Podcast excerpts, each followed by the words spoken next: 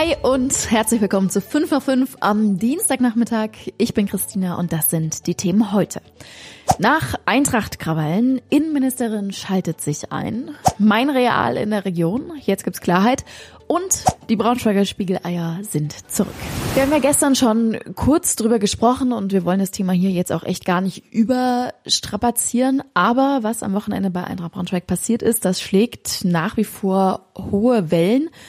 Und ähm, deswegen wollen wir euch einfach einmal ganz kurz updaten und sagen, was der aktuelle Stand ist. Natürlich ähm, hat es mittlerweile schon klärende Treffen gegeben zwischen Eintracht und äh, der Braunschweiger Polizei und auch Innenministerin Daniela Behrens räumt dem Ganzen höchste Priorität ein. Das hat sie ja schon am Wochenende angekündigt. Ähm, wir haben jetzt auch nochmal mit ihr gesprochen.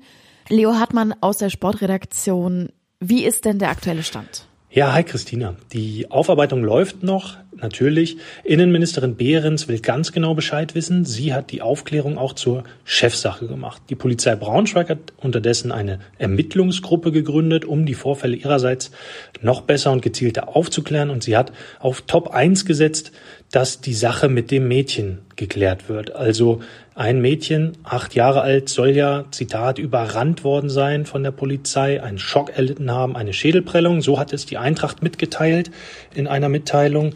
Mm, und das konnte die Polizei bisher nicht verifizieren mit eigenen Mitteln. Also bittet sie auf jeden Fall Zeugen sich dahingehend zu melden. Also es geht da nach wie vor um Aufklärung, was da am Wochenende also wirklich genau passiert ist. Und wir haben uns die Lage auch nochmal von einem Fachanwalt für Sportrecht einschätzen lassen.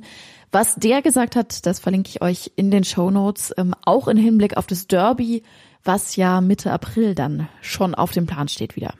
Die Parkplatzsituation in der Braunschweiger Innenstadt, äh, ja, die ist gelinde gesagt ein bisschen schwierig. Seit Anfang Februar muss man dafür auch ganz ordentlich in die Tasche greifen. Es gibt keine kostenlosen Parkplätze mehr und in vielen Bereichen ähm, ist es auch auf drei Stunden maximal begrenzt oder man fährt direkt in ein Parkhaus und muss dann da aber auch entsprechend den ganzen Tagessatz zahlen, denn erklärtes Ziel der Stadt ist ja, die Innenstadt möglichst autofrei zu bekommen. Gerade Pendler ärgert das aber natürlich maßlos. Die sollen am besten auf ähm, die Park-and-Ride-Parkplätze außerhalb zugreifen, da parken und dann mit den Öffis in die Stadt fahren. Ähm, wir haben mit dem einen oder anderen mal gesprochen in den letzten Tagen, verlinke ich euch. Äh, die sagen aber auch, na ja, das funktioniert irgendwie nicht immer so gut. Äh, was ist denn, wenn ich zu einem Termin muss mit dem Auto zwischendurch? Wie ähm, soll das funktionieren? Aber auch in Bezug auf Parkplätze tut sich einiges, ähm, es oder soll sich einiges tun, so rum. Ähm, die CDU im westlichen Ringgebiet, die will nämlich prüfen lassen, ob man nicht das Harz- und Heidegelände dauerhaft zum kostenlosen Parkplatz machen kann. Das gibt es ja schon. Äh, in, an den Adventssamstagen ist das so, wenn viele auf den Weihnachtsmarkt gehen wollen, können sie da parken, fahren dann irgendwie mit den Öffis in die Stadt. Da fährt alle 15 Minuten irgendwie ein Bus. Aber die CDU sagt eben, naja, das könnte auch öfter so sein. Das soll jetzt geprüft werden. Natürlich muss man dann auch irgendwie schauen, was mit dem Flohmarkt ist und was mit dem Zirkus ist, die ja auf dem Harz- und Heidegelände sind. Aber da ist man sich sicher, man würde eine Lösung finden. Ich verlinke euch die Einzelheiten auf jeden Fall in den Shownotes.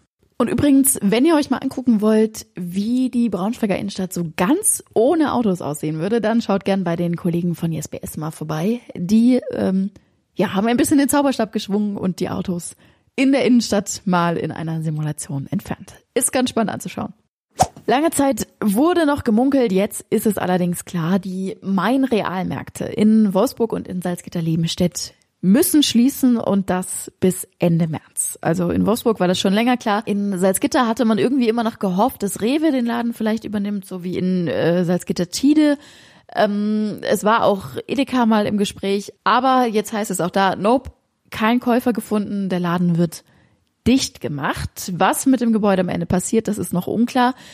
Die Untermietverträge für Bäcker, Friseure und Co., die laufen aber jetzt zum 31. März aus. Einige der Läden haben mittlerweile auch schon zugemacht. In Wolfsburg ist das tatsächlich für alle, ähm, die so im südöstlichen Bereich von Wolfsburg wohnen, ein größeres Problem. Also da entsteht eine richtige Versorgungslücke. Also nicht nur für die, die in Nordsteimke wohnen, sondern auch Menschen, die in Hillingen wohnen oder in Bahnsdorf war dieser Real immer der nächstgelegene Supermarkt und ähm, zum Beispiel auch alle, die im neuen Stadtteil Steimker Gärten wohnen, die kaufen da ein. Das neue Riesenbaugebiet Sonnenkamp liegt auch auf der Ecke da. Ähm, auch da äh, wäre das sozusagen der Wunschsupermarkt gewesen. Ähm, die Stadt versichert aber, dass man da schnellstmöglich irgendwie eine Lösung finden will. Ich verlinke euch die Texte nochmal in den Show Notes. Da könnt ihr nochmal genau nachlesen, was mit euren Märkten in der Nähe passiert. Also sowohl Wolfsburg als auch Salzgitter. Sie sind wieder aufgetaucht. Äh, die Braunschweiger Spieleikünstler, die gehen offenbar in die nächste Runde. In den letzten Wochen sind immer wieder Spiegeleier aufgetaucht, beziehungsweise ihr habt uns Bilder geschickt äh, von neuen und nicht so neuen Spiegeleiern. Ähm, zuletzt war eins am Braunschweiger Steinweg aufgetaucht. Jetzt ist noch eins aufgetaucht äh, an der Autobahnbrücke zwischen Leere und Essehof und es gibt noch eins, das ist scheinbar schon ein bisschen älter, aber das haben wir einfach noch nicht gesehen. Das hängt an der Autobahnbrücke in Richtung Honnelage. Ich verlinke euch unseren Artikel nochmal in den Show Notes. Da findet ihr nochmal eine Karte mit der genauen Übersicht, wo die Spiegeleier zu finden sind, falls ihr mal eine kleine Spiegeleier-Suchroute machen wollt. Ich finde es ehrlich gesagt irgendwie ganz nett. Es ist so ein bisschen so eine Dynamik äh, irgendwie entstanden. Die ganze Stadt ist auf der Suche nach neuen Spiegeleiern. Ihr schickt die uns die mal ganz fleißig und freut euch. Ähm, viele schreiben uns aber auch, dass sie es gar nicht so cool finden, dass es ja irgendwie auch Vandalismus ist, ähnlich wie so Graffitis oder sowas. Ähm, schreibt uns gerne mal bei WhatsApp, was ihr davon haltet. Ich bin gespannt auf eure Meinung. Und falls ihr zu den fast 3000 Haushalten in Braunschweig gehört, die heute Morgen im Dunkeln gesessen haben, äh, es gibt gute Nachrichten, es gibt Entwarnung. BS Energy hat den Grund für den Stromausfall relativ schnell gefunden. Es war ein Defektes Kabel innerhalb von 45 Minuten war das behoben und alle Haushalte im Braunschweig haben wieder Strom. Natürlich war es trotzdem ärgerlich, dass das heute Morgen in der Zeit zwischen 6 und 6.45 Uhr passiert ist. Also genau die Zeit, wo alle äh, unterwegs waren und sich fertig machen wollten, um für die Arbeit loszugehen.